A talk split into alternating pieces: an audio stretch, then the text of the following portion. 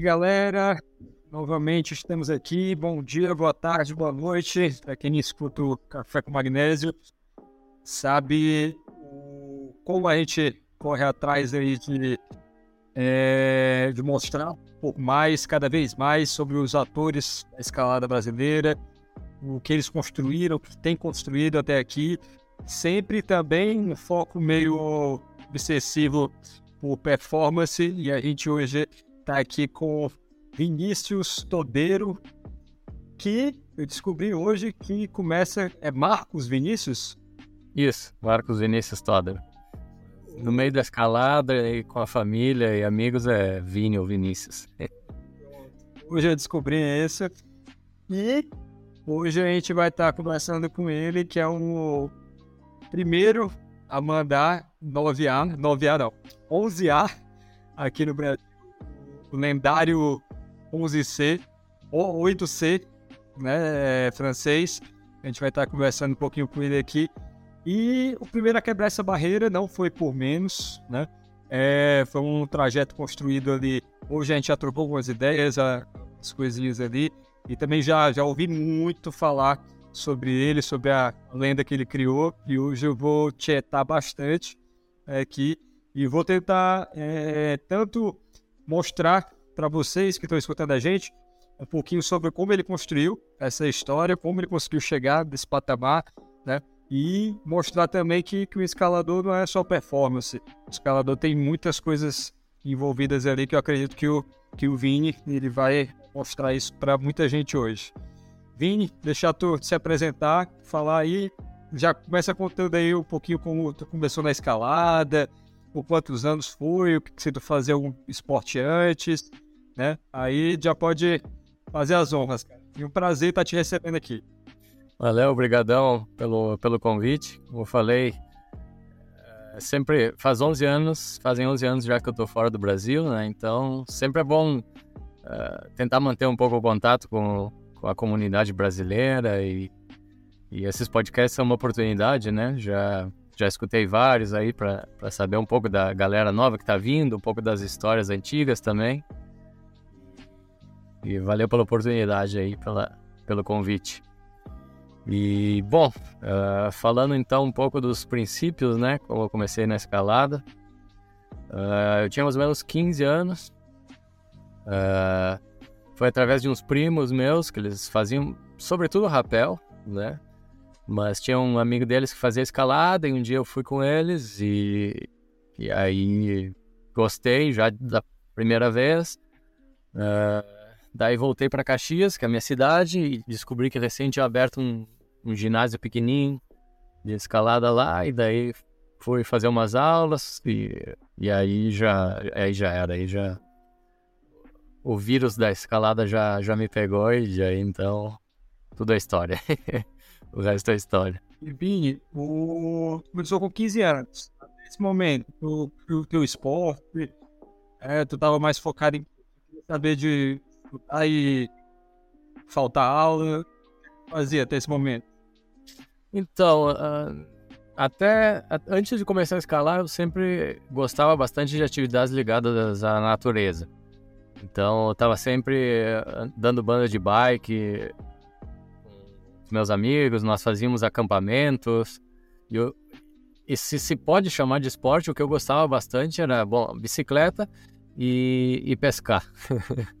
eu era pescador antes de, de, de virar escalador. Então, volta e meia nós estava indo acampar, fazia umas caminhadas também, mas tudo muito espontâneo, assim, sem nenhum conhecimento, nós meio que ia descobrindo as, as coisas, caminhadas, ia fazendo, acampando, e, enfim, era, era mais ou menos o que os escoteiros fazem, mas eu nunca gostei de escotismo, não sei porquê. Aí nós tínhamos um grupo de amigos que nós ia por nossa conta, acampar, banda de bike, enfim. E, e era isso que eu fazia antes de escalar. Tinha, tinha uma cena outdoor, tinha escaladores, como é que era quando tu tinha 15 anos?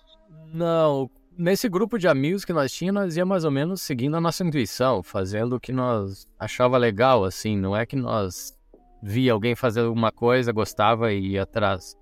Nós ia mais ou menos descobrindo, ah, ah nós podemos pescar aqui, ah, tem esse vale aqui que nós podíamos tentar cruzar ele. Eu lembro que tem, no sul do Brasil tem uns cânions bem, bem importantes, bem imponentes. Cânion da Fortaleza até, que é um gigantesco cânion. E nós, assim, sem saber que a, que a galera fazia, nós, ah, vamos tentar atravessar esse cânion. E aí nós, um dia pegamos e fomos e atravessamos o cânion.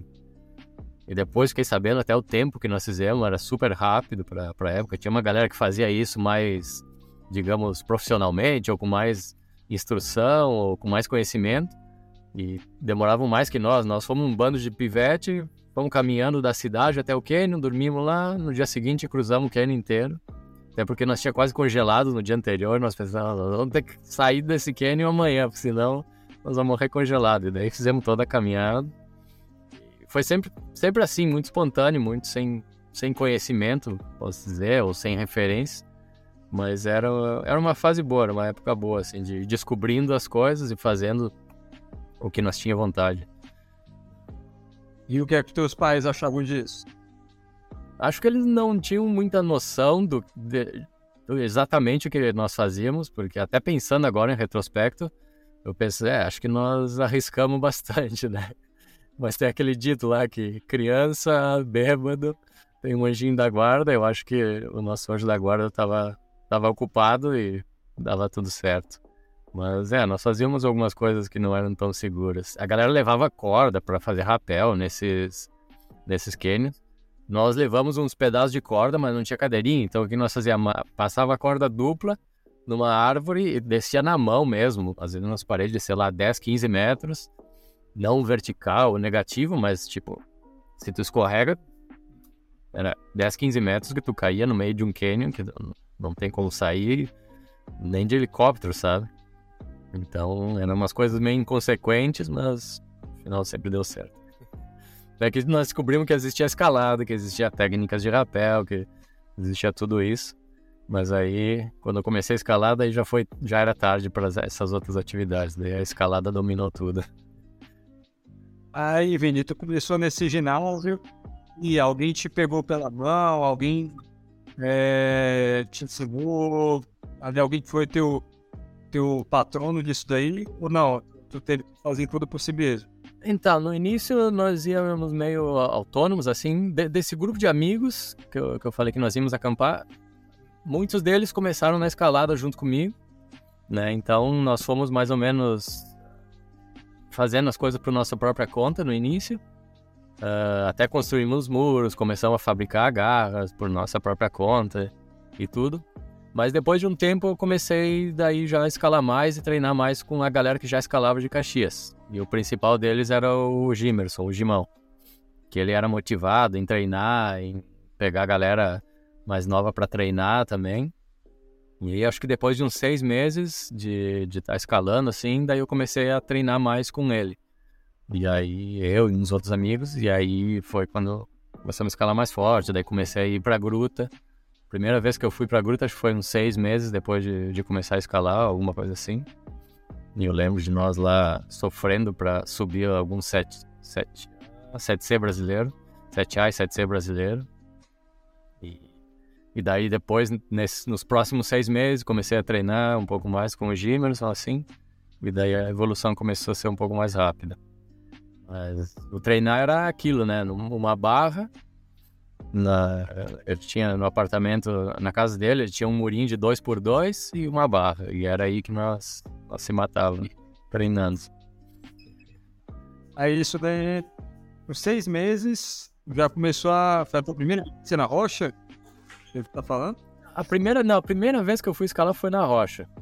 Daí depois, quando fui conhecer amigo desse meu primo, né? Daí quando eu voltei para casa, eu descobri que tinha um ginásio.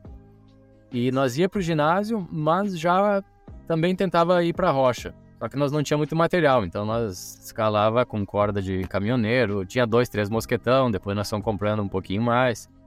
Mas sempre que dava, nós já tentava ir pra rocha. Assim, o ginásio era mais para praticar um pouco, para treinar um pouco e para conhecendo, para estar tá em contato com a galera, né, que escalava já. Mas a rocha foi sempre o que o que me motivou e o que é onde eu construí mais a minha base de escalada. Tu acha que tu teve uma evolução normal ali no, naquele começo? E tu tava vendo os teus amigos, tu seguiu o padrão deles, tu disse... Eu acho que foi mais, mais rápido, assim. Não sei se é porque eu gostava mais, até porque todos eles deixaram de escalar depois de algum tempo. Alguns seguiram um pouco mais, alguns ainda fazem alguma coisinha de vez em quando. Mas eu acho que até no início a minha evolução ou a minha motivação era maior. Então por isso a evolução também foi mais rápida. Então, tipo, nos seis primeiros meses foi meio lenta assim, mas depois que eu comecei a treinar um pouco mais, no final do primeiro ano eu fiz meu primeiro 9A, foi herege. Então, tipo, de, em seis meses eu passei de fazer uh, ah, 7A a fazer 9A. Então, com um ano de escalada, tu já mandou um 9A, 9A brasileiro. Isso, é. é, então quem tá escutando aí, morro de inveja, né? o ano o Todeiro mandou 9A brasileiro. E depois... É. Depois, 9B basicamente não existia na, na, no estado do Rio Grande do Sul, pelo que eu lembro. uh, existiam dois 9Cs, pelo que eu lembro. E uma via que era. A galera tinha recém-equipado e estava entre 9B e 9C. E eu pensei, bom, já fiz um, dois 9A, três 9A, agora eu vou pro próximo passo, que era o 9B. 9B, 9C. E aí comecei a trabalhar essa via que no final é um 9C, acho que é duro até, é difícil, que foi no saldo ventoso. Então, no seguinte ano já fiz um 9C.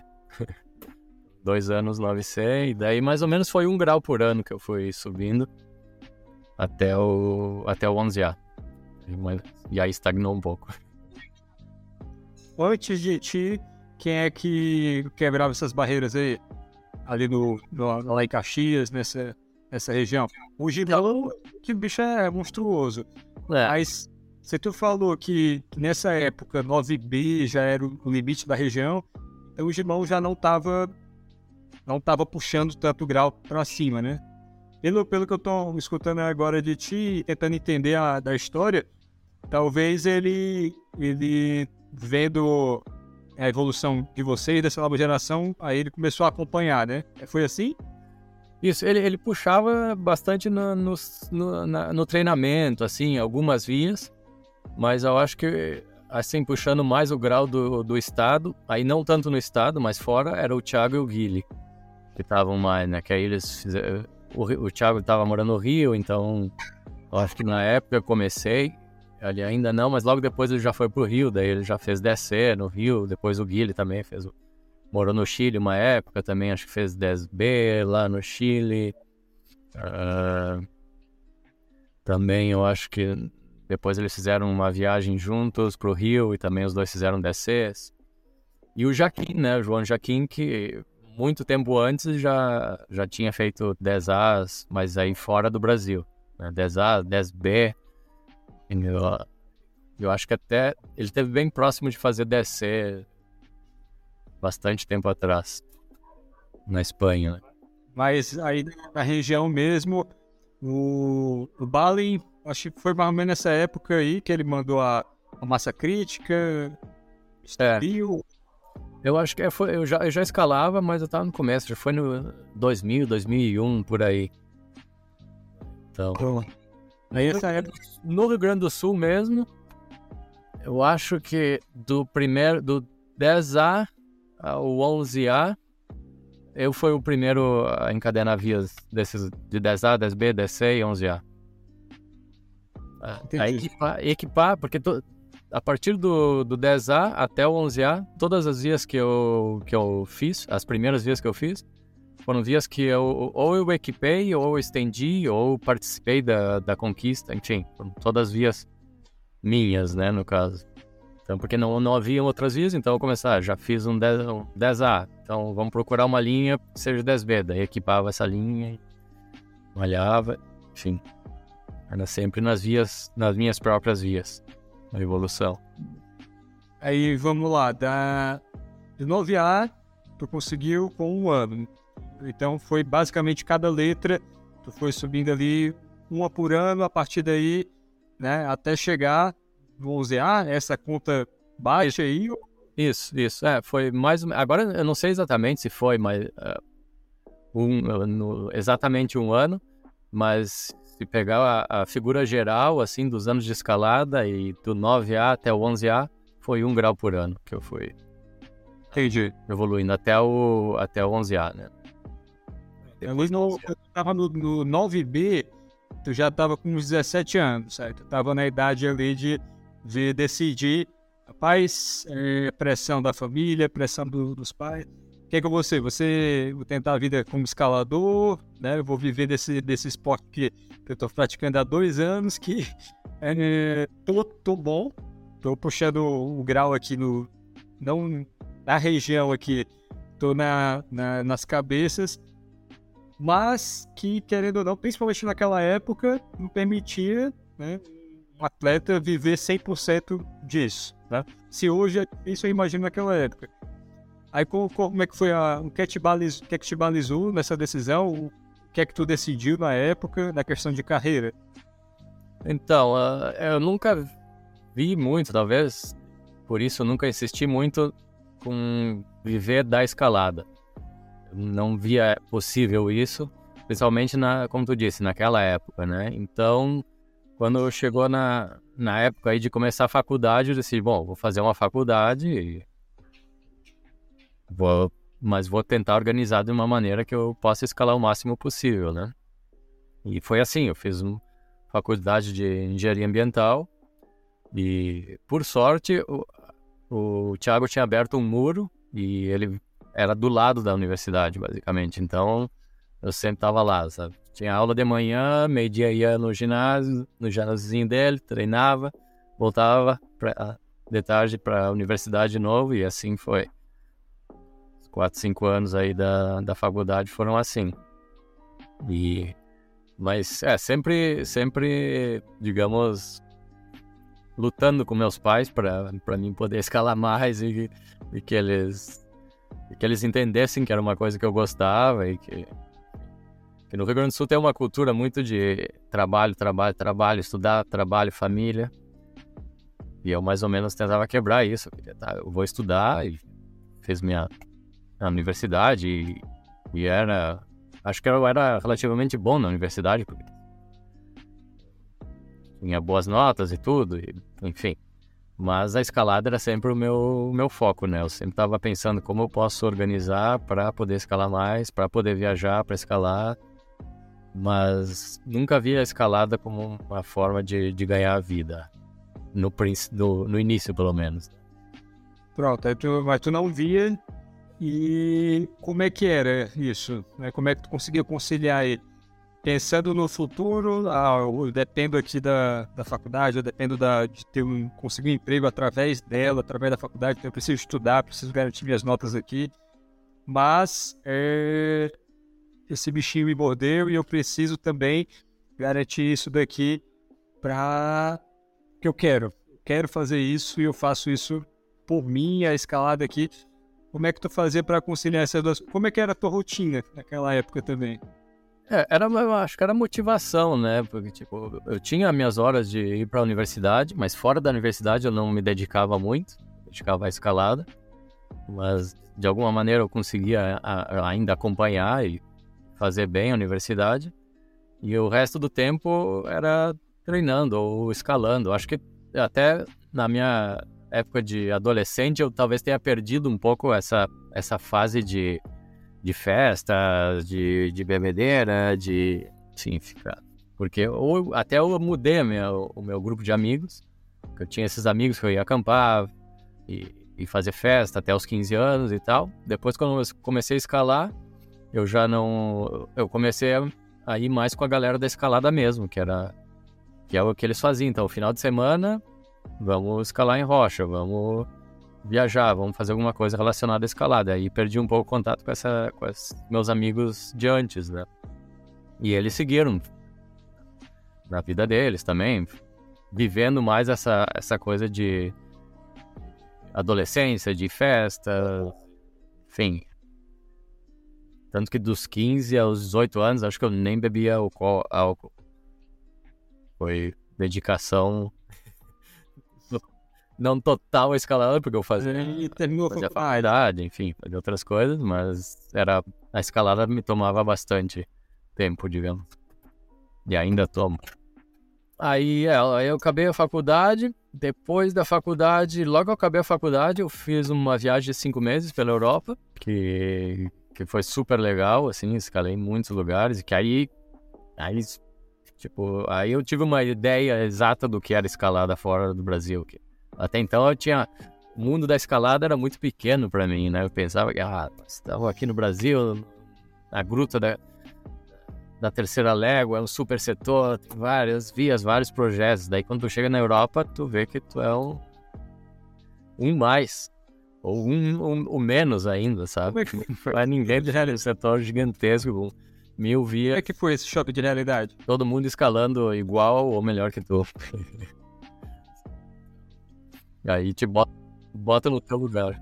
É, tu tem que assumir que tu tem muito o que melhorar, né? Tipo, e, e, e escalar mais por ti, porque ali no, Bra- no Brasil eu senti um pouco assim que quando tu começa a destacar um pouco a escalada, cria, se cria como, não sei, alguma...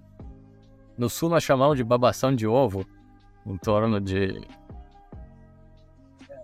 E, e com isso é fácil de tu pensar, não, eu tô escalando mais ou menos bem, eu sou bom.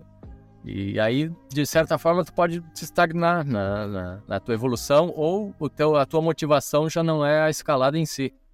Já é alimentar o teu ego com isso. E se tu vai pra Europa, com isso, chega lá, tu vai ser só mais um. Se a escalada não é realmente o que te tira, tu vai desmotivar e vai deixar de escalar. Então, tipo, aí no Brasil, eu, eu- quando me mudei pra Europa, tipo, eu disse, eu saí da, do Brasil, na época, acho que eu- pode ser que eu fosse um dos 10 melhores do Brasil. Porque tu foi pra Europa, pra, pra, essa primeira viagem. Tu tava escalando o quê já? Mas se a, escala, se a escalar é o que te motiva, tipo, escalar a Europa, eu parei. Tu não era um melhores, né? Tu era rocha, tu era o melhor. Tinha grau Eu já maior. tinha feito 11A. Eu já tinha 11A. Tipo, é mais ou menos. Tinha, tinha o Felipinho já escalava super bem, tinha o Thiago também. Tinha uma galera assim que tava mais ou menos no mesmo nível, né? Cada um com as suas habilidades, um melhor numa coisa, outro melhor em outra. Tu tava com quantos anos? Porque na escalada é assim, né? Ah, aí eu tinha, acho que acabei a faculdade, 21, pode ser? Pronto, tu tinha 20. Um, tu já tinha essa noção de. Que eu, eu imagino, eu penso nos meus 21 anos. É, com 20 anos, deixa eu ver. Eu fui atleta de taekwondo durante muito tempo. Já cheguei a, fazer preleção para ano, coisas assim. E eu, eu entendo essa questão da, formação de um, chegar e ter um, ir para fora e oportunidade. Aí eu imagino, a minha cabeça, 20 anos, imagino tu, são, eu fiz o canal brasileiro, já escalou, né? e cheguei aqui e tô, isso é, sou, sou pioneiro normal ali, trabalho o dia todo, final de semana, o meu cara que fala aí, né? É, tu já tinha noção, então, eu escalo pra mim, eu escalo por ação, então isso pra mim, o que eu busco é, é, é uma evolução. Tu já tinha essa consciência, já afetou na época. Porque eu sei que eu, eu a, tua situação, eu ficaria mal.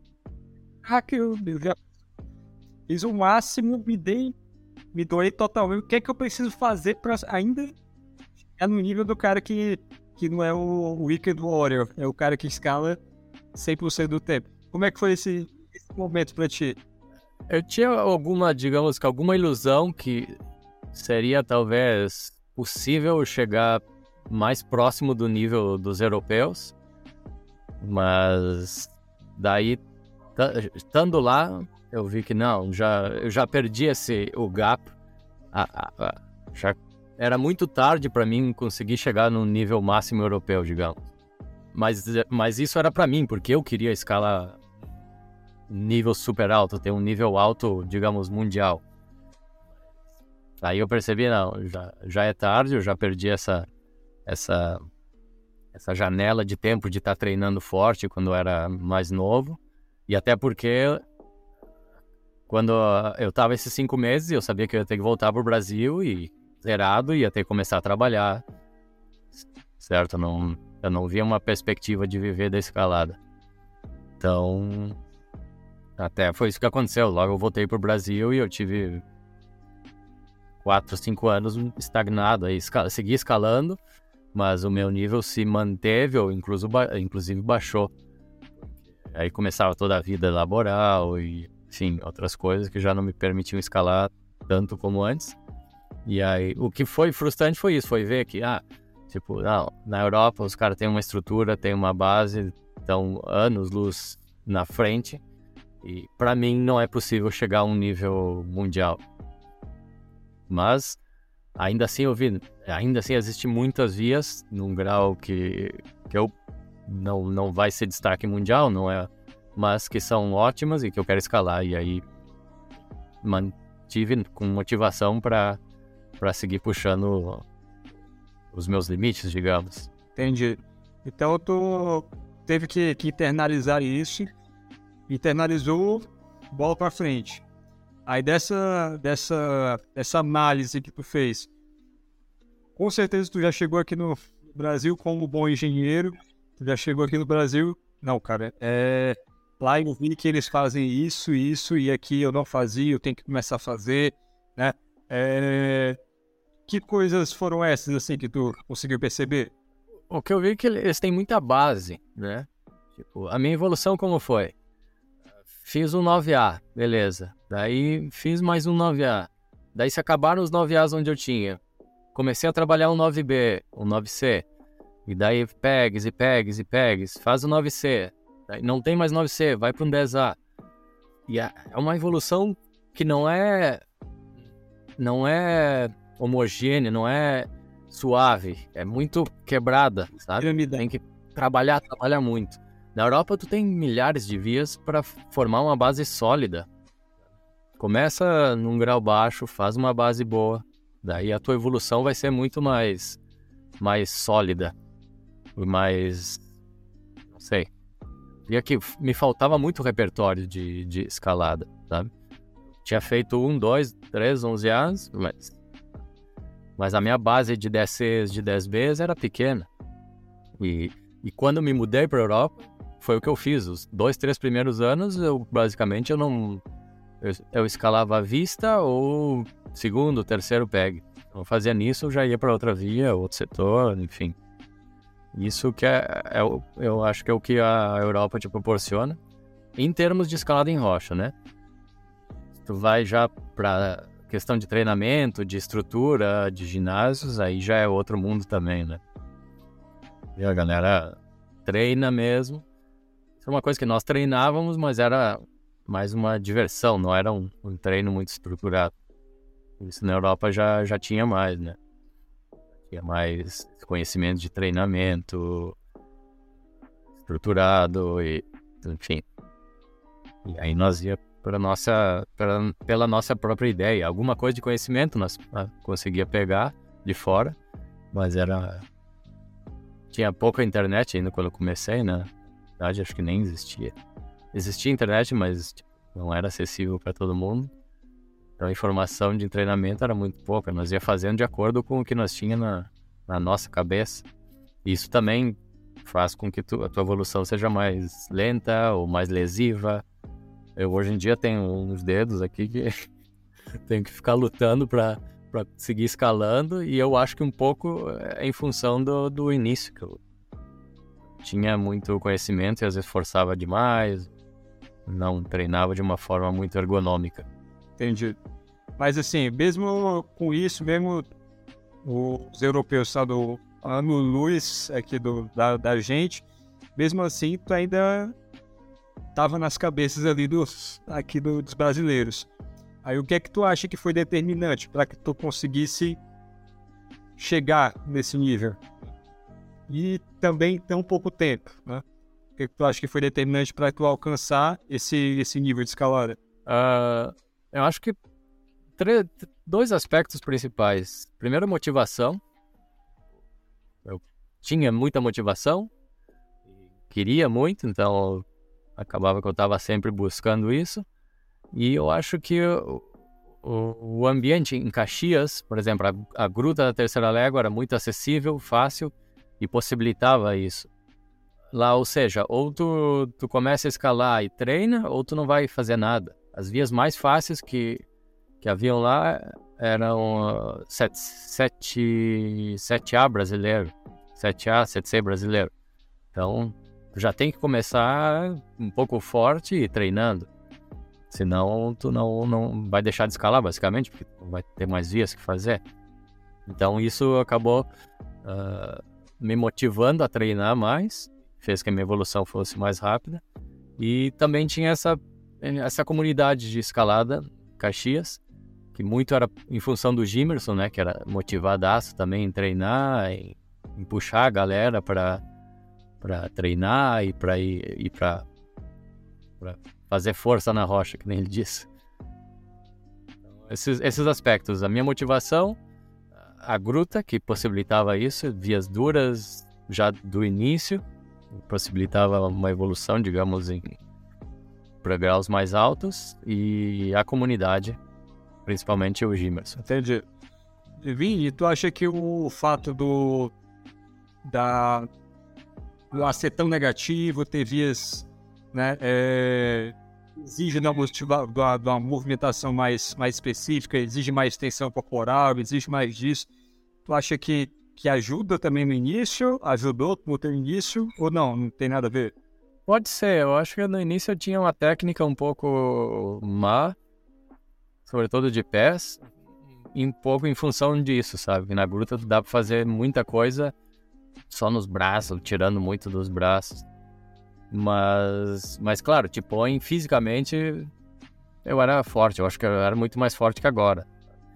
Eu olho fotos de quando eu tinha 15, 16 anos e fisicamente eu, eu era mais forte.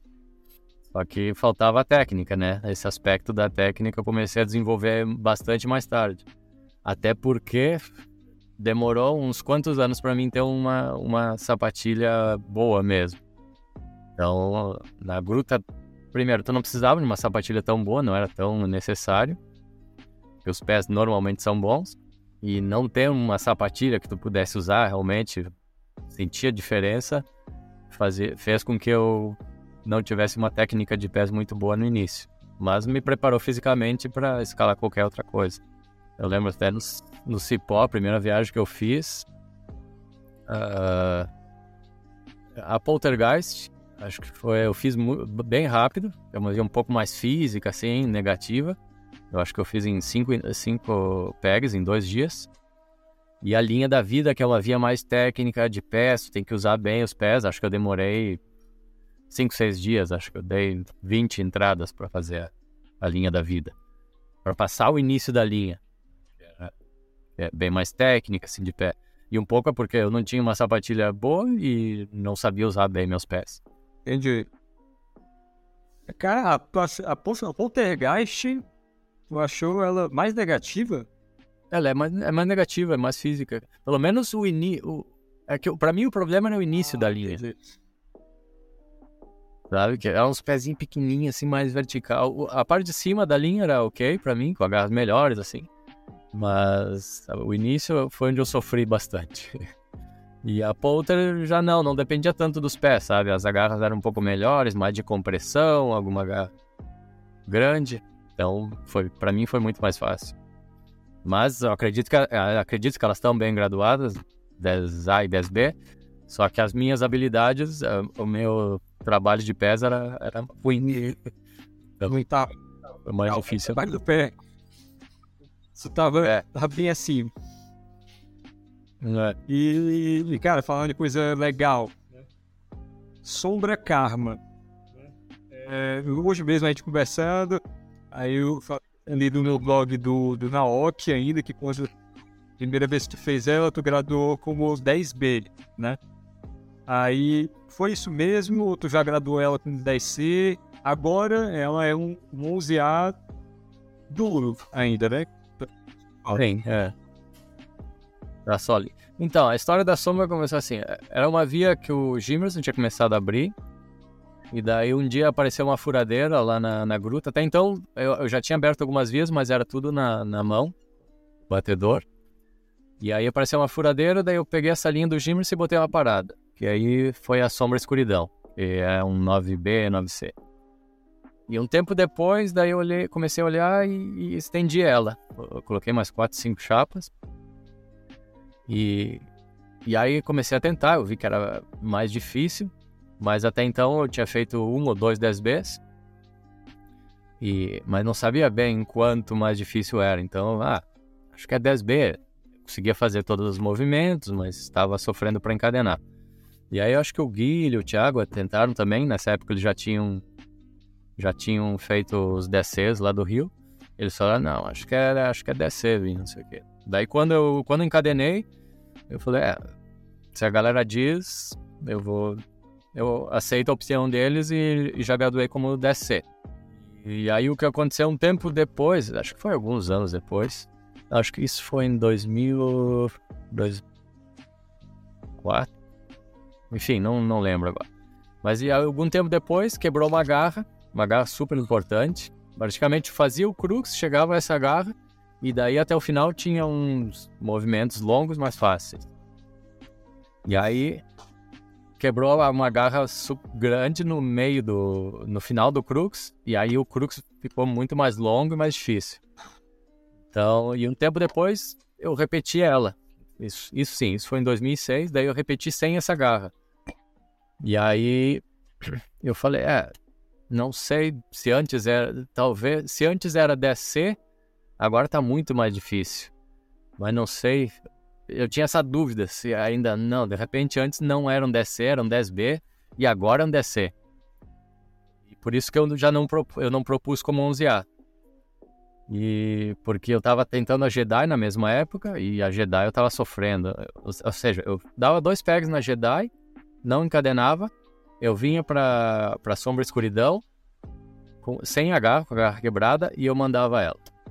Então pensei, não, não pode ser. A, Jedi eu tenho claro que é 11A, mas a Sombra Escuridão eu acho que era. Antes era um 10B e agora é DC.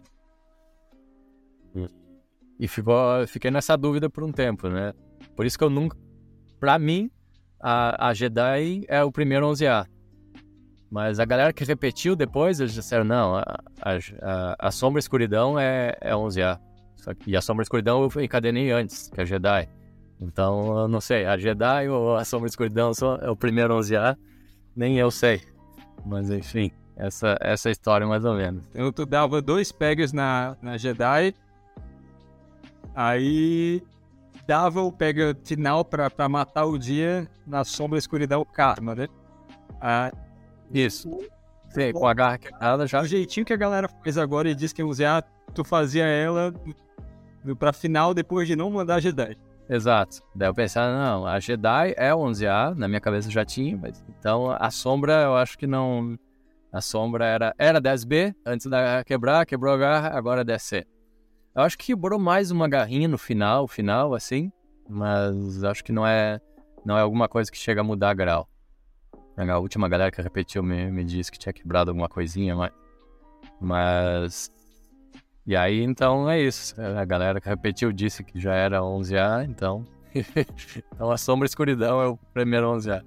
Cara, e outra, outra história. Eu tô falando aqui do Ceará. De, de, é, do, do país, no, no, no outro ponto, ali em comparação com o Rio Grande do Sul. É, eu tenho uns amigos de lá do, Rio Grande do Sul que são escaladores e escuto as histórias, tudo, quando eu pesquiso, quando eu vejo é, é, sobre isso, e aí eu me deparo com esse nome. Disciplina não ter, Jedi nunca será. Então a minha não. é um êxtase ver que havia mais dura daquele momento, o limite, o limite não, essa barreira do 11A alguém se colocou esse nome nessa via, né? É muito irado saber disso. Então, pra, pra tu ver como como afeta as novas, as novas gerações. É, o porquê desse nome, né? E o que é que significou para ti ter batalhado todo o treino, desde de equipar até mandar essa via? Como é que foi esse processo? Isso, o nome veio, bom, é, é, da, é do filme, né? Mas quem, quem digamos, trouxe para escalada foi o, o Cava. O Cava sempre dizia, né? Disciplina não tem, Jedi nunca será.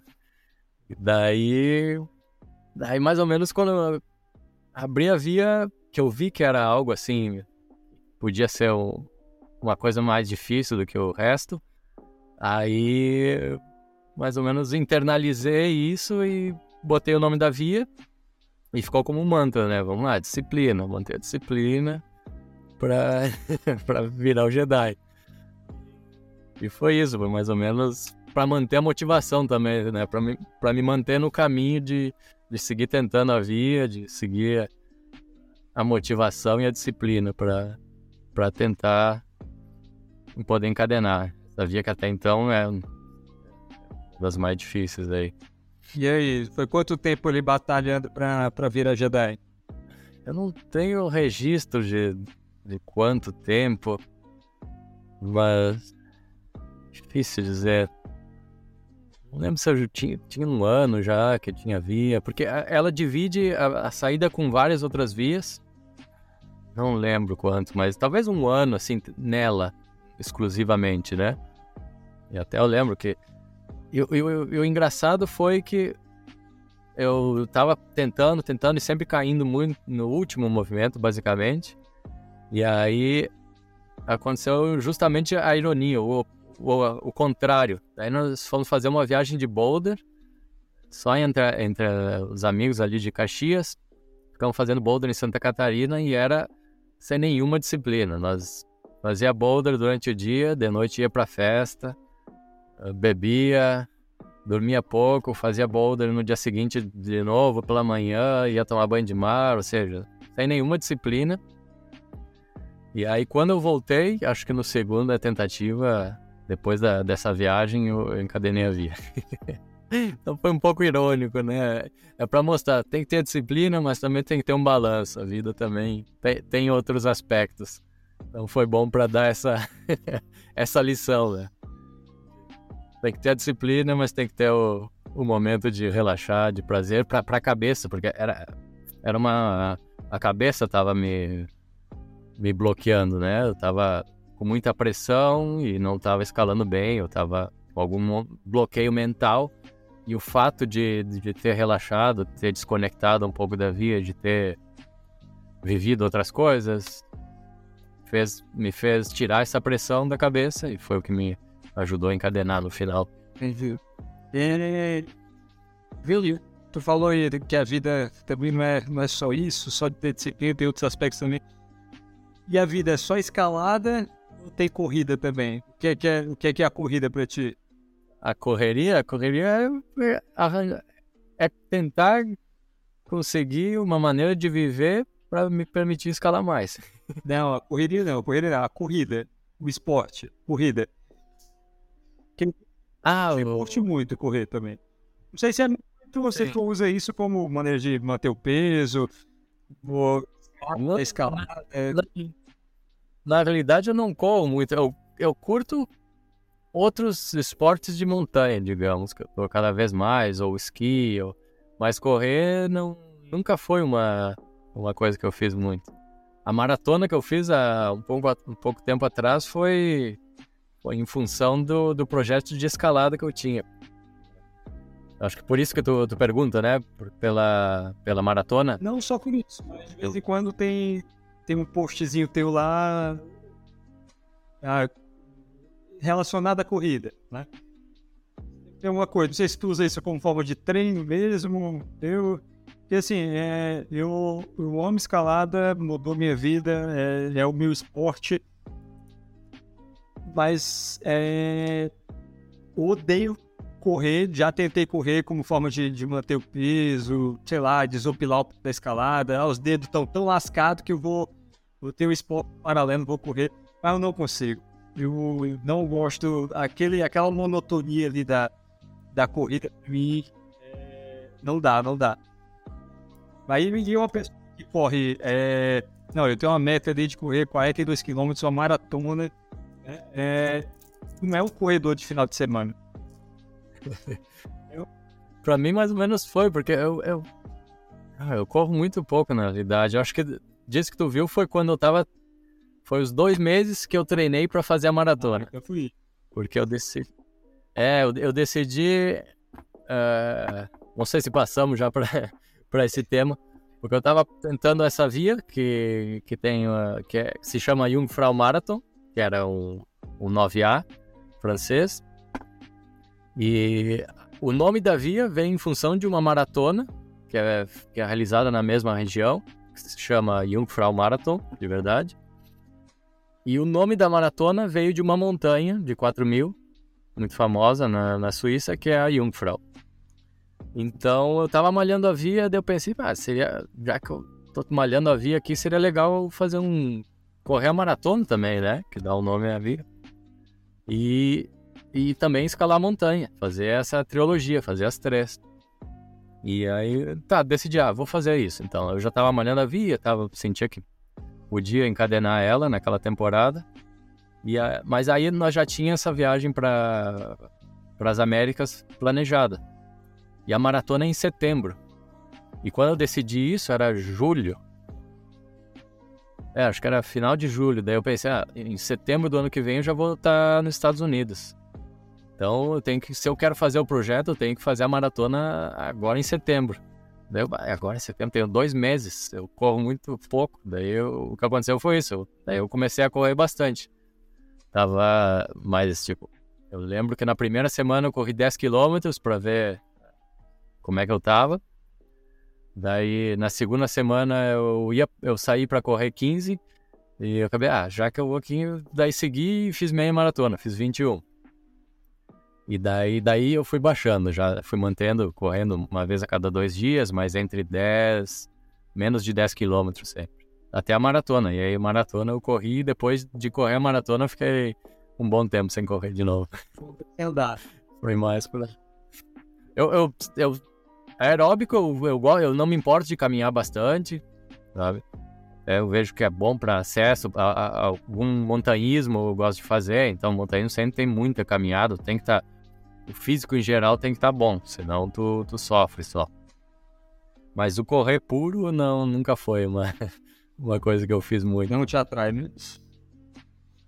Não, eu curto assim para manter um físico geral, né? Para não sofrer nos approach, na, nas aproximações das montanhas e tal, mas e até para escalada, eu acho que ajuda um pouco. Né? Não correr muito. Eu senti que quando eu treinei, eu fiz a maratona, uh, o meu nível, o meu nível físico para escalada, de força sobre, principalmente, baixou. Então, um pouco de correr, 5 km, coisa assim, eu acho que ajuda bastante, mas correr muito não. Entendi. Não é minha coisa. Tu acha que isso atrapalhou muito na, na, na, ao projetar a via? Muito não, mas eu acho que um pouco, um pouco atrapalhou sim. Eu, eu perdi explosividade. E é uma via relativamente curta, com, com um boulder bem difícil, crux bem marcado, para mim pelo menos. E eu sentia que eu fiquei estagnado nessa, nessa época aí que eu tava correndo bastante. Tu acha que essa via, essa, esse Novia francês, ele tava muito além de tudo que tu já tentou aqui no Brasil? Uh, sim, eu acho que sim. E no Brasil, é, é, no Brasil eu fiz até 11A. E eu não sei se eu já tentei algum. Tem um projeto na gruta. Tem alguns projetos na gruta e no salto que talvez sejam 10, uh, 11B. Mas, 9 Como? Cólera. Cólera. Já tentei. Não tem, nunca tentei muito, mas já trabalhei um tempo nela, que pode ser que seja. O Retorno de Jedi Enfurecido. que esse é uma, é uma variante da, da Retorno de Jedi, que é um 11A também. E. O que pode ser também, acho que pode ser também um 11B. É, mas Jedi se enfurece? Como? Jedi se enfurece? O Jedi se enfurece é quando, quando vem coisa braba na frente dele, se enfurece. Mas tem que manter a calma e a disciplina para poder mandar. E Vini, da... nesse processo ali, né, principalmente aqui no Brasil, né, é...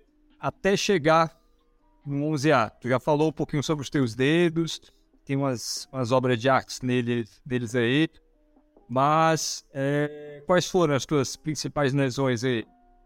Não falando só do dedo, mas geral. Sim. Eu acho que eu nunca tive nenhuma lesão assim muito, muito séria.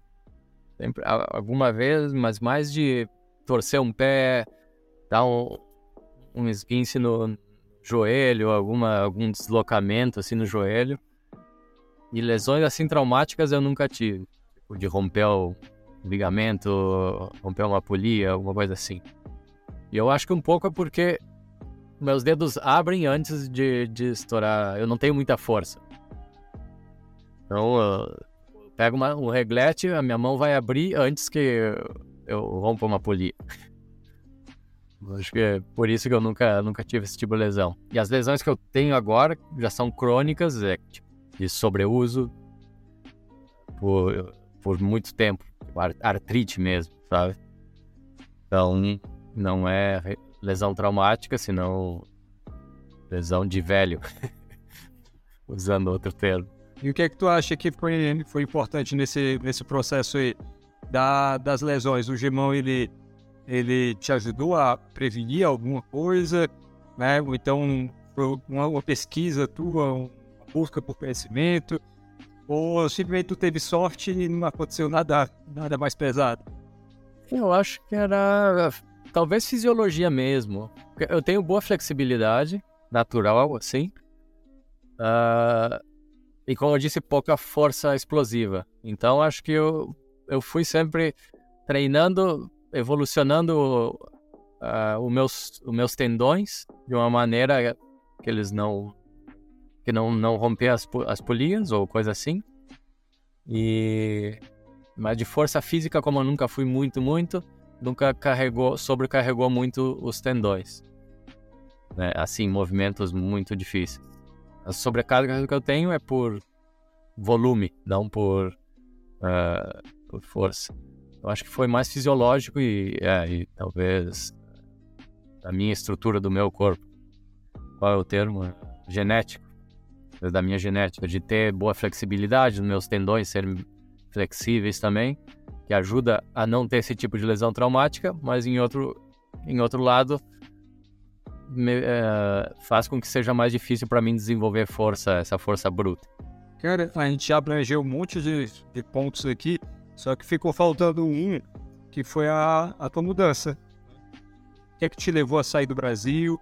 E eu queria te perguntar também, tu falou um pouco ali do, dos quatro, cinco anos que tu passou, né? É, escalava pouco, o que tinha mais acesso era ali o ginásio que o, que o Bali tinha aberto, perto da faculdade. Depois da faculdade, como é que foi, né? A tua busca por, por trabalho, tal, até chegar ao ponto de tu realmente sair do Brasil para morar na Europa, né? E o que que te levou a fazer isso? Então, daí depois que eu voltei da, da Europa, dessa viagem curta, cinco meses, não é tão curto, mas Uh, aí, então, foi. Comecei a trabalhar, entrar no, na vida laboral de engenheiro, que é pesada, tem que estar ali. No, no final, até nos últimos dois, três anos, eu estava trabalhando em dois lugares, então eu ia trabalhar num lugar de manhã, meio-dia saía correndo, ia para o outro, voltava para casa. Aí nessa época o ginásio do, do Thiago já tinha fechado, e aí eu fiz um murinho na minha casa, mas treinava e me mantinha ativo, mas era, era bem difícil de, de manter o, a motivação e o, e o nível. Né? E, e, chegou esse, esse ponto que eu tava, pô, não tô feliz com a minha vida laboral aqui, eu quero escalar mais. E aí comecei a construir essa ideia de, ah, vou tentar agora, enquanto ainda sou mais ou menos novo, tentar fazer um mestrado é alguma coisa que eu estou construindo, digamos, para o meu futuro laboral, mas que seja na, na Espanha, que é um lugar que eu já vi que tem muita escalada, que é um lugar que eu gostei bastante. E aí eu fui para a Espanha com essa desculpa, né, de fazer o mestrado. Fiz o mestrado, acabei o mestrado. Mas aí sim, quando eu cheguei lá, me registrei no ginásio e aí eu comecei a treinar mais e cada final de semana indo escalar dois dias, três, quando dava, tentei conciliar até às vezes para escalar três dias por semana na rocha. E, e aí quando eu acabei o mestrado, bom, antes de acabar o mestrado eu já vi, não, não quero voltar ao Brasil, quero seguir aqui, escalando o que máximo que eu possa. E aí foi na época da crise na Espanha, 2011, 12, estava uma crise pesada na Espanha, tinha muito pouco trabalho de relacionado à engenharia ambiental. E eu consegui um trabalho qualquer. Assim. E foi o que me deu a, a possibilidade de seguir vivendo na Espanha. Mais ou menos eu abandonei a carreira de engenheiro e comecei a buscar outras coisas para poder me manter na, na Europa. E aí, quando tentando ter mais tempo lá, daí tu começa a, as, as oportunidades começam a surgir mais fácil, né? Começa a falar melhor a língua, já começa a ter mais contatos. De aí em diante fui foi o que eu decidi, viver na Europa e escalar o máximo que eu pudesse. Aí dessa época em diante, tu, tu parou com a, com a engenharia, hoje em dia trabalha com. Tu voltou para engenharia ou ainda trabalha. Não, não, ah. parei totalmente. Até pensei alguma que outra vez voltar, mas sei, eu, eu, sinto algumas saudades às vezes do, do trabalho de engenheiro, mas eu não, não sinto saudade da, da rotina de engenheiro. Normalmente, pelo menos aí no Brasil era muito de vai para a empresa seis, seis e meia da manhã, saia cinco, seis da tarde, cheio de coisa na cabeça. Então isso não... E na Europa não sei como é que é a vida laboral, mas acho que é parecida muita responsabilidade, muito foco no trabalho. E no Brasil também era sempre aquela coisa, ah, eu, eu quero tirar férias, mas eu quero um mês, eu tenho direito a um mês de férias, eu quero tirar esse um mês nesse mês, porque é o mês quando a, a temporada escalada é boa. Mas aí todos na empresa diziam, pô, quer trabalhar? Não, nós te damos 15 dias no Natal e 15 dias, uma semana não sei quando. Isso era muito ruim. Já na Europa, os trabalhos que eu tinha era muito fácil de dizer, não, eu quero férias nessa época. Eu quero um mês corrido. Beleza. E, e acho que na Nigeria é mais difícil, sabe? É um, um trabalho assim mais que vai em função dos projetos. E aí, não, agora tu não pode ir de férias. Tem que tirar férias quando nós dissemos. Quando a empresa decide, não quando tu decide. E aí acabou. Ultimamente eu estava trabalhando mais com escalada até. Root setting. Últimos trabalhos assim mais. que me dava mais renda era root setting. E como é que conseguiu construir essa. essa. esse know-how, essa fama para conseguir trabalhar como, como root setter? Essa entrada aí no, mercado dessa função? Tem, na verdade, tem muita demanda na Europa. Muita, muita demanda mesmo. Porque cada 15 dias, agora antes de vir para cá, cada 15, 20 dias, um mês no máximo, abri um ginásio novo na Suíça. Então, não está muito profissional ainda essa área, mas tem muita demanda. Os ginásios precisam de, root setters. Então, com toda a bagagem de escalada que eu já tinha, não foi muito difícil assim conseguir conseguir trabalhos nesse, nessa área. Fiz um curso básico, assim, para saber, para ter o conhecimento básico de, enfim, de como funciona um ginásio, de métodos, de estilos, o básico do root setting, mas foi um curso de dois dias e foi mais ou menos para ter um certificado e poder apresentar alguma coisa, sabe? Mas eu acho que muito veio do, da minha meu conhecimento já de, como escalador há 15, 20 anos. Pela demanda foi fácil. E Vini, tu tá com quantos anos agora? 39 em... Tem 15 dias. Em 15 dias, 39. E como é que é o escalador Vini Todeiro com, com 39 anos? É, cheio, de, cheio de dor nos dedos, mas ainda, ainda tentando atingir o, o meu máximo. Teve uma frase, como é que foi? Nós encontramos um americano também, o cara tem 50 e poucos anos, e nós fomos escalar um dia em Waco com ele. Como é que foi a frase que ele disse? Mas enfim, era uma frase que, que resumia. É, quer dizer que eu, eu não, não sou tão bom quanto eu costumava ser. Não sou, não sou sempre tão bom como eu costumava ser. Mas às vezes eu sou melhor do que eu, uh, do que eu era antes. Tá cada vez mais difícil de manter uh, um, um, nível médio, assim, de uh, ter uma performance contínua, mas tem alguns dias que eu, que eu consigo ter dias super bons e escalar bem e, e ter uma performance, e, e, isso que me mantém motivado a ainda tentar chegar ao meu máximo limite Não, performance mais, mais alta. Deixa a gente feliz, né? Eu tô passando agora pelos 34, deixa, me, me deixa feliz, deixa a galera que tá ouvindo feliz. É, com a experiência, consegue fabricar mais dias bons do que ruins? Acho que ajuda muito nisso? Eu acho que sim, acho que dá pra. Eu, eu ainda tenho muita motivação e para mim é difícil descansar, então eu sempre tô tentando escalar muito, muito, muito, muito. E isso faz com que eu não otimize tanto, sabe? Muitas vezes vou escalar cansado ainda, ou com a pele ruim, ou dor nos dedos. E isso faz com que eu tenha vários dias ruins, digamos. Mas, mas ainda dá, dá pra dá pra tentar negociar e ainda ter dias ótimos here. Né? Que bom, que bom. E Vini, é, teve a, a Jung Jungfrau, Jungfrau, é Jungfrau? Jungfrau. Jungfrau. Jungfrau Marathon, é, que foi composto pela Via a, o multipitch e a maratona. E a maratona e Tu criou na tua cabeça, colocou como meta e pronto.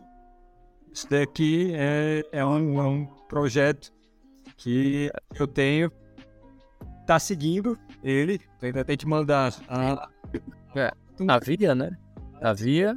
Principal. É, eu não consegui, a principal. Que tipo, é. Agora vai ser. Já vou ter 40 anos quando. Eu, porque agora eu não vou voltar para a Suíça antes de, de, ter 40. E. Falta a via. E a montanha. Não é um multipitch, na realidade, é uma montanha. Escalada em gelo, em, em neve. Mas a montanha é fácil. É só ir. Escalar ela. E a, e a maratona que eu já corri. O que eu fiz foi a maratona, que é o mais longe do que eu faço normalmente que para muitas pessoas talvez seria o, o, mais inalcançável ali, né? Que exigiria um treino, tudo isso que tu fez em dois meses de treino na Correio Maratona. É, é, mais ou menos. Fiquei uns dias, fiquei uns dias com dor nas pernas, mas... Aí agora tu, tu tá com o projeto o America's Project. Isso. Quer falar um pouquinho dele?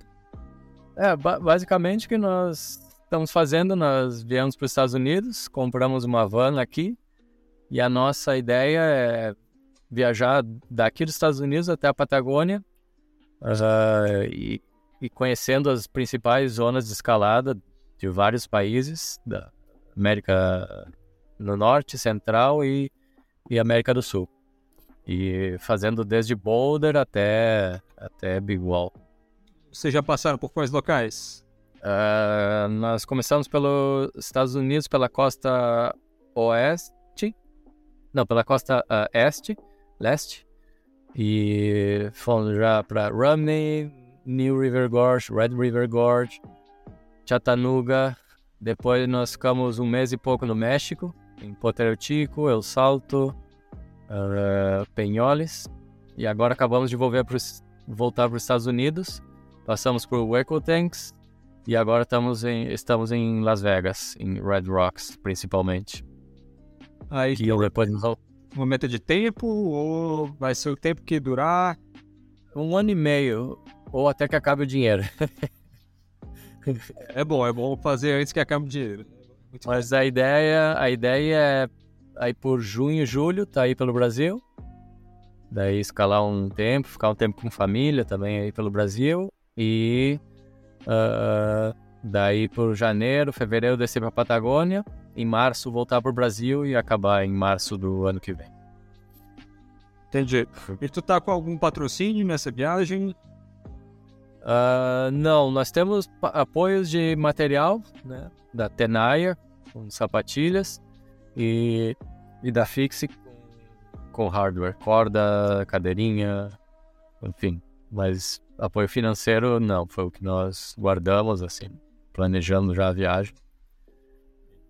É no nosso, nosso bolso. e quando é que vem o, o menino? O menino, nós temos um cachorro aí, não? Já tá.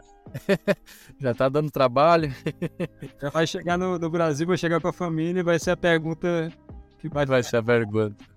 É, não, a pergunta já, já tá sempre. Já rola. Pra mim já tá batendo o limite, mas, mas a Nádia, minha, minha namorada, é mais nova, então ainda tem uns anos, né, Nádia? Vini, dá pra.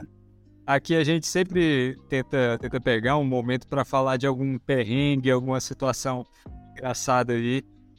Já tem uma vivência monstruosa. Com certeza deve ter algum, alguma situação constrangedora para contar aí. Isso, tá? A gente agradece demais para render umas risadas aqui. Tem, tem uma que é muito engraçada, mas, mas sem o vídeo talvez não seja tão legal. Mas essa foi no, foi no Cipó, também com o Cava, tava gravando um vídeo.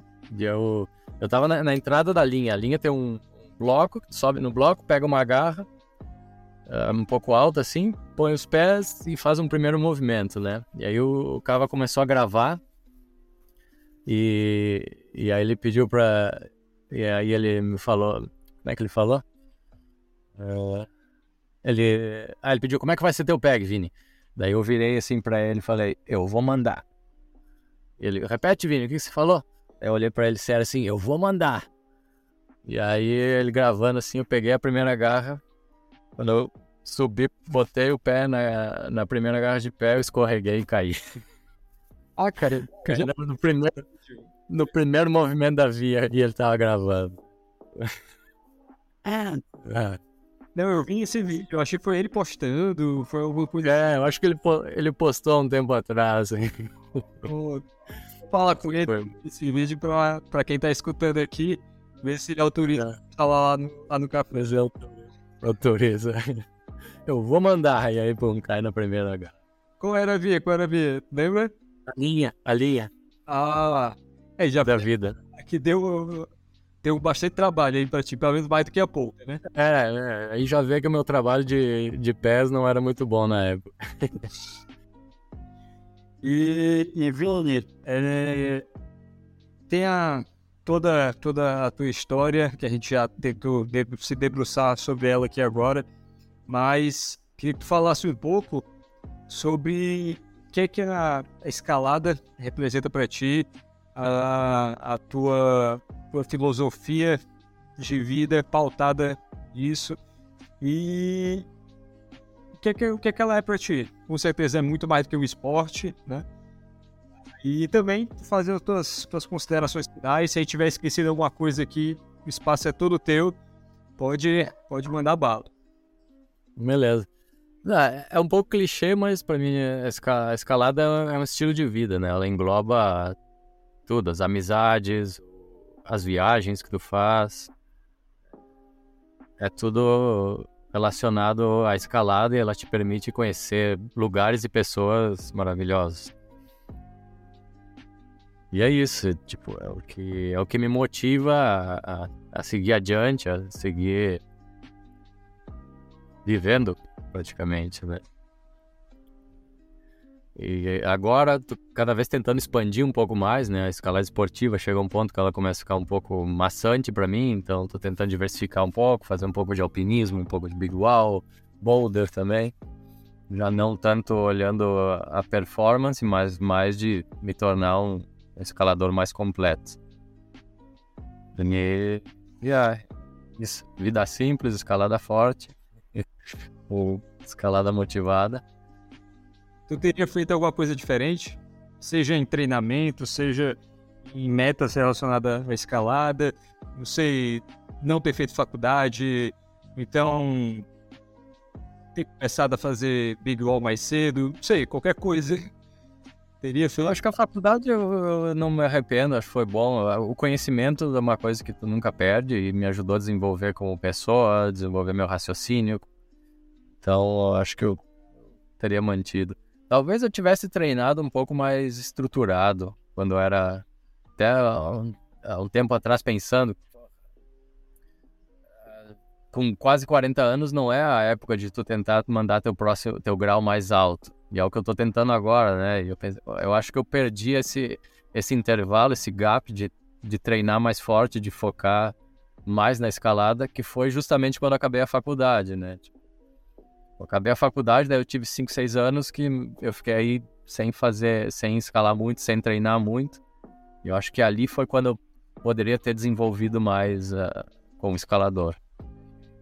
Acho que eu perdi esse gap e agora, claro, ainda posso evoluir, encadenar coisas difíceis, mas eu acho que é um pouco mais, mais o esforço é maior, eu tenho que focar mais na, em, em vários aspectos para que isso aconteça. E se eu tivesse treinado mais, ou treinado de uma forma mais estruturada entre meus 22 e meus 28 anos, eu acho que eu teria teria evoluído mais, mais rápido e mais, e mais sólido na escalada. Mas, Vini, fala né, cadenar coisas difíceis, tá? o difícil para ti, o que é que considera? É o décimo primeiro? O décimo? Que que tu tá considerando nesse grau aí, nessa, nessa zona do difícil?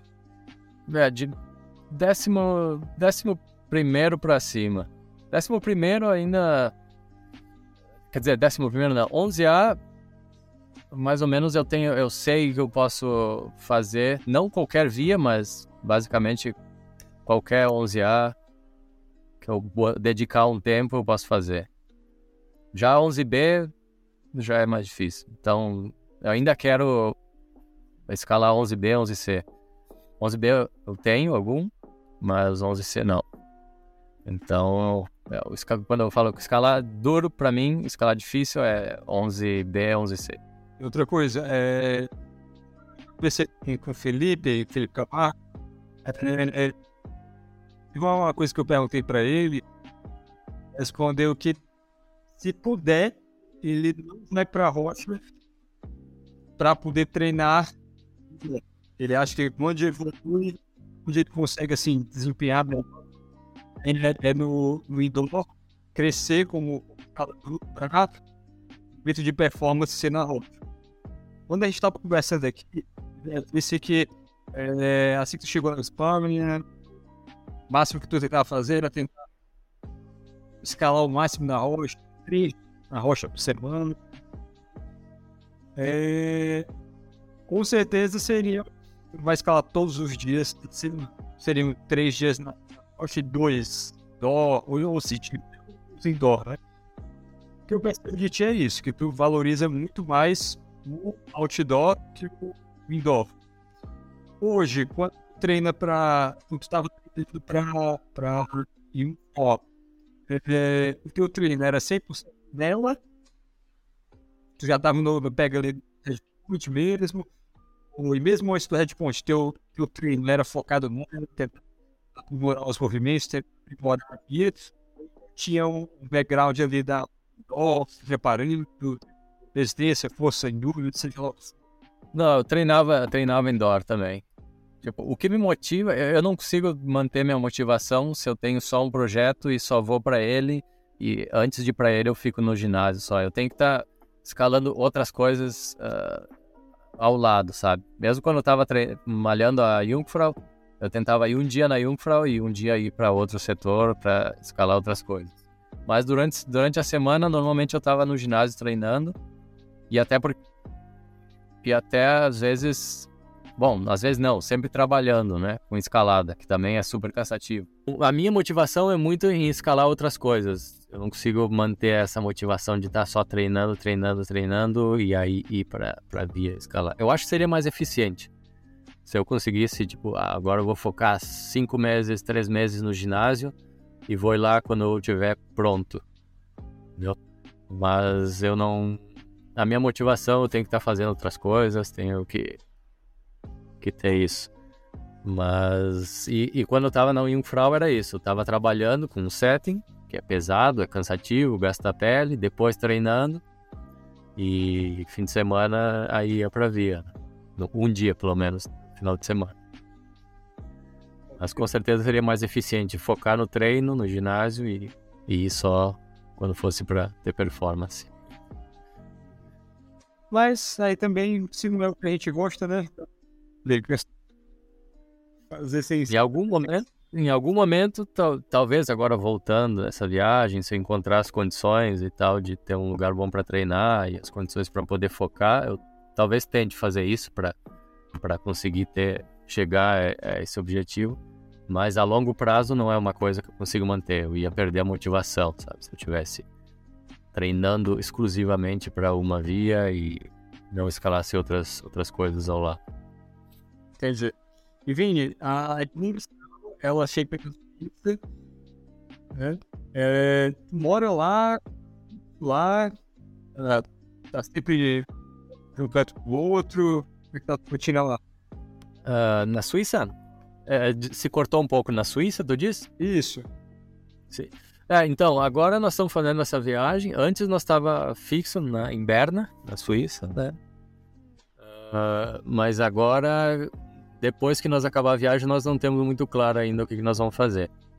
Uh, possivelmente vai ser voltar para a Suíça, porque em termos de trabalho lá é melhor, assim, para para recapitalizar depois de, de gastar toda a grana na viagem. E já tem alguns contatos, então pra, vai ser fácil de conseguir trabalho lá. Mas também Espanha é uma outra possibilidade. Nós estamos assim meio que vendo o que, que vai acontecer depois da viagem. Entendi. E, cara, eu achei que conseguiu tudo. É... Tem alguma coisa que tu acha que a gente esqueceu de alguma forma? Quer mencionar? Ah, de repente, da, da Groenlândia só. Tem um. Uh, se procurar no YouTube, tem dois vídeos que nós fizemos uh, sobre a nossa expedição na Groenlândia. E eu acho que lá nós falamos bastante já. Até faltou imagens, nós queríamos ter feito um vídeo de mais imagens, mas como nós éramos só dois, fazer uma publicidade aí do vídeo, que nós acabamos uh, com a ajuda de um amigo editando. E eu acho que tem umas histórias legais lá também pra galera ver que eu e o Marcos fizemos lá na, na Groenlândia. Não, eu cheguei a ver o esse, Groenlândia. É, mas o achei é, muito, muito interessante é que e agora eu, eu minha ideia agora tô, tá totalmente diferente. Que o que na minha cabeça eu imaginava que tinha um patrocínio, que tu tava é, conseguindo viver mais da escalada, mas sem ser o root setter ali, porque o que eu vejo, o que eu imagino do, do trabalho de root setter é que é um trabalho super desgastante, por mais que não tá vivendo no meio da escalada, tá vivendo disso, mas mesmo assim, acho que é, acho que no final de semana o cara não tá querendo muito ir pra rocha, não, porque deve estar tá bem, é. bem acabado. Né? E todo o conteúdo que tu, que tu tem gerado, né, é, seja os vídeos, não é muito mais tá, tá gerando alguma coisa.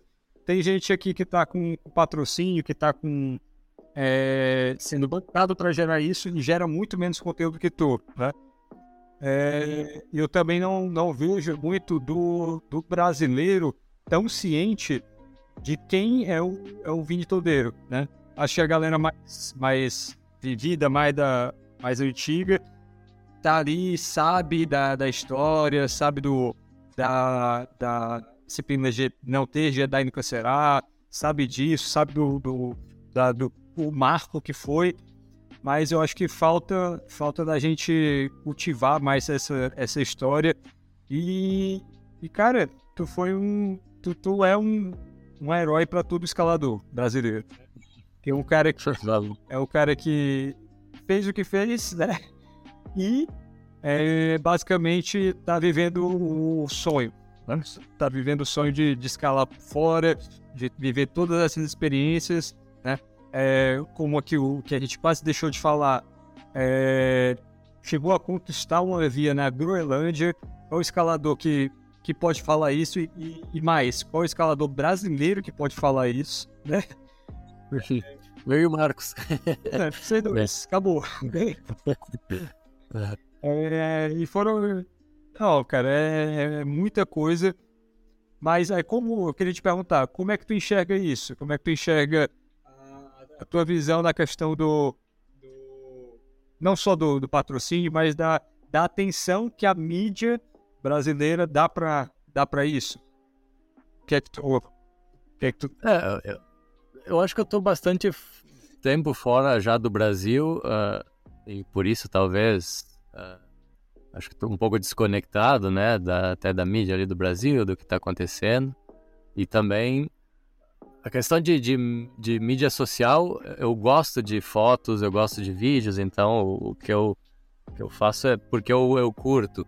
E às vezes alguma coisa nós vamos compartilhando, mas eu tento compartilhar coisas que agreguem para a comunidade como um todo, ah, falar sobre o, um setor que, que nós visitamos e que é legal e, e ou sobre uma, alguma coisa que foi importante para mim, mas também colocar um pouco da, da história do, de alguma coisa que possa ser útil para alguma pessoa que quer um objetivo parecido.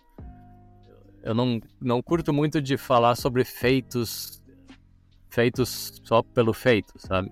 Ah, encadenei uma via tal hoje, encadenei tal, tal via hoje. Não sei, isso não. E talvez isso é o que gera mais. Mais, digamos. Mais visualização. Mais visualizações e mais uh, comentários e coisas assim, sabe? Talvez por isso não, não seja tão, tão conhecido mais aí no Brasil pela galera que. Galera mais nova, mas eu acho que é, acho que é normal, né? Aqui na, na Europa também tem muita galera que, que segue escalando super forte e que nunca, nunca ouviu falar ou, ou que sabe for, foram pessoas que numa época tiveram aí na mídia e tal, mas agora seguem escalando forte, mas estão super fora do radar, digamos. Então, um pouco natural, depende um pouco de cada pessoa. E claro, para, para patrocínios é, é um pouco é um pouco mais complicado, porque muitos patrocinadores, ele, o que, que eles veem? Eles veem quantos seguidores tu tem. Não veem quantas pessoas tu interactuou num ginásio de escalada, ou quantas pessoas interactuaram ou te viram escalar bem num, num setor de escalada, sabe? Eles, eles, não é mensurável isso. Até um, um dos meus, dos nossos apoiadores, a Fixe, o cara falou, não, eu vou apoiar vocês porque eu sei que vocês são referência para muita gente, não no mundo virtual, mas no mundo real. Sei que vocês estão sempre muito ativos, cada final de semana vocês estão num setor diferente, estão escalando, estão motivados, estão interatuando com pessoas na, na vida real. Eles, vi, eles viram, ele viu o valor disso, mas muitas vezes os patrocinadores não vêm. Eu acho que falta, falta um pouco disso de apoiar uh, mais em função do que é feito do que em função do número de seguidores e, de, e da influência digital, somente. Uhum. Entendi e concordo, concordo 100%. Infelizmente, a, a, a escalada meio que tomou esse, esse caminho, né? Que, que você agrega de, de, de conhecimento, de de vivência, de, de experiências, é, é, mais o que você agrega de, é, de visualização, de conteúdo, de. Claro. É, é muito isso. Né? Mas é difícil de mensurar, de medir isso, de ter uma medida, então, claro. É. O marketing hoje é muito, é muito uh, a base é muito em números. Não, me mostra o número de visualizações, mostra o número de cliques, número de não sei. E, e esse tipo de, de, de, de influência uh, no mundo real não, não é mensurável. Uhum. Só que assim, a cabeça do escalador é, é bem complicada já, né? A cabeça do escalador já não funciona assim, métricas as, dessa forma. A cabeça do escalador já é meio abstrata. Que afinal, hum. é um. Por mais que a gente tente pegue uma, uma via, um 9A desse esse, que tu tá tentando, a, a Infral, é, e tente, não, ele é uma via curta que tem boulders difícil na saída, esse boulder, não sei, V11, 12, e depois tem uma passagem, depois tem mais um outro boulder ali. Mais que a gente fale isso, no fundo, é é V11, é V12 para um, para outro pode ser mais, pode ser menos. É um negócio totalmente abstrato, né? Mas claro. na, na as, cabeça do escalador funciona assim na escalada, mas nas outras coisas, não. É, funciona igual a de todo mundo, normal, né? É, é complicado. É, é. Mas é isso. Enfim, eu, queria, eu quero agradecer demais esse tempinho que tu, tu liberou aqui, que a gente tá com uma hora e meia aqui. Era é, aqui, no, aqui em Fortaleza, aqui no Brasil, 10 horas da noite, aí deve ser. Eles são 5, 5 da tarde, né? começando a escurecer. Começando a escurecer, já 5 da tarde já tá escurecendo? É, que é inverno aqui, né, agora, então. Ó. Oh. 5 e meia já tá. É. Pronto. Hoje tu foi fazer boulder? Não, hoje nós descansamos. Nós escalamos três dias seguidos, dois dias de corda e um dia de boulder ontem. E hoje, na realidade, como nós estamos vivendo na van, nós ficamos naquela correria de buscar onde tomar banho e tal. Daí nós achamos o ginásio municipal aqui de Las Vegas, paga 3 dólares para ir para a piscina. Daí nós nadamos um pouco e aproveitamos e, e tomamos um banho. Entendi. A academia municipal já, né? É, o ginásio, é, o ginásio municipal, aqui não sei se tem academia, é, é uma piscina, né? Nós estivemos só na área de piscina, aí nadamos um pouco e aproveitamos a ducha aí. Achar um negócio assim no Brasil aqui é complicado. É. Mas. Ali no Brasil tem bastante cachoeira, daí é pra ir pras cachoeiras tomar banho, né? Gostoso também. É, aqui, aqui no Ceará tem muita não, mas. Não tem muito, é. Aí não tem praia. E Vitor, é... cara, deixa o convite aberto. Quiser colar aqui pelo Ceará, viu? Nessa viagem aí. Sei que vai tá meio contramão, mas. Hum. Só vir, viu? Tá, o convite tá feito. E, Beleza. E, cara, brigadão pelo, pelo espaço, pela, pela oportunidade de estar conversando contigo. É, deixar aqui espaço aberto também para falar alguma coisa, né? mandar uma mensagem para quem está ouvindo, algum agradecimento, alguma coisa. O espaço é todo teu, cara. Beleza, também queria te agradecer pela, como eu disse no início, a oportunidade de estar um pouco mais em contato aí com a galera do Brasil. Principalmente agora, que né, na, aí, como eu disse, aí por junho, julho, nós queremos estar pelo Brasil. E vai ser, ah, eu tô, eu tô querendo parcerias para escalar alguns big walls aí do Brasil. E se a galera aí que ouve estiver motivada, querendo fazer algumas coisas. Ceará, não sei se nós vamos conseguir ir, porque vai estar um pouco. Nós queríamos entrar por Minas e, e aí daí para o sul, né, para também passar um tempo com, com a família. Mas de repente, se nós conseguirmos algum patrocínio, nós alongamos a viagem e, e aí fizemos, fizemos todo o Brasilzão aí. Olha aí, as ideias é. Em 2024. Eita, 2024 só. É. É, porque agora no, no julho, julho, nós iríamos pro sul, né? Daí teria que ir pra pegar a temporada de Patagônia em janeiro, fevereiro de 2024. E daí, daí a pouco, em vez de voltar pra Europa, nós seguia viajando pelo Brasil. Entendi. Seria uma também. Uma oportunidade. Tá, tá em aberto isso. Beleza. Pois, obrigadão. E também, se for, bom, agora nós estamos viajando, mas se fizer alguma viagem que tiver Se você tiver, fizer alguma viagem que tiver no nosso caminho, nós sempre estamos encontrando galera e é legal compartilhar, compartilhar a viagem com, com galera. Com certeza. Encontrar um brasileiro no caminho sempre é bom, né? É, é. Mas é isso. Pois, galera que ouviu até aqui, né?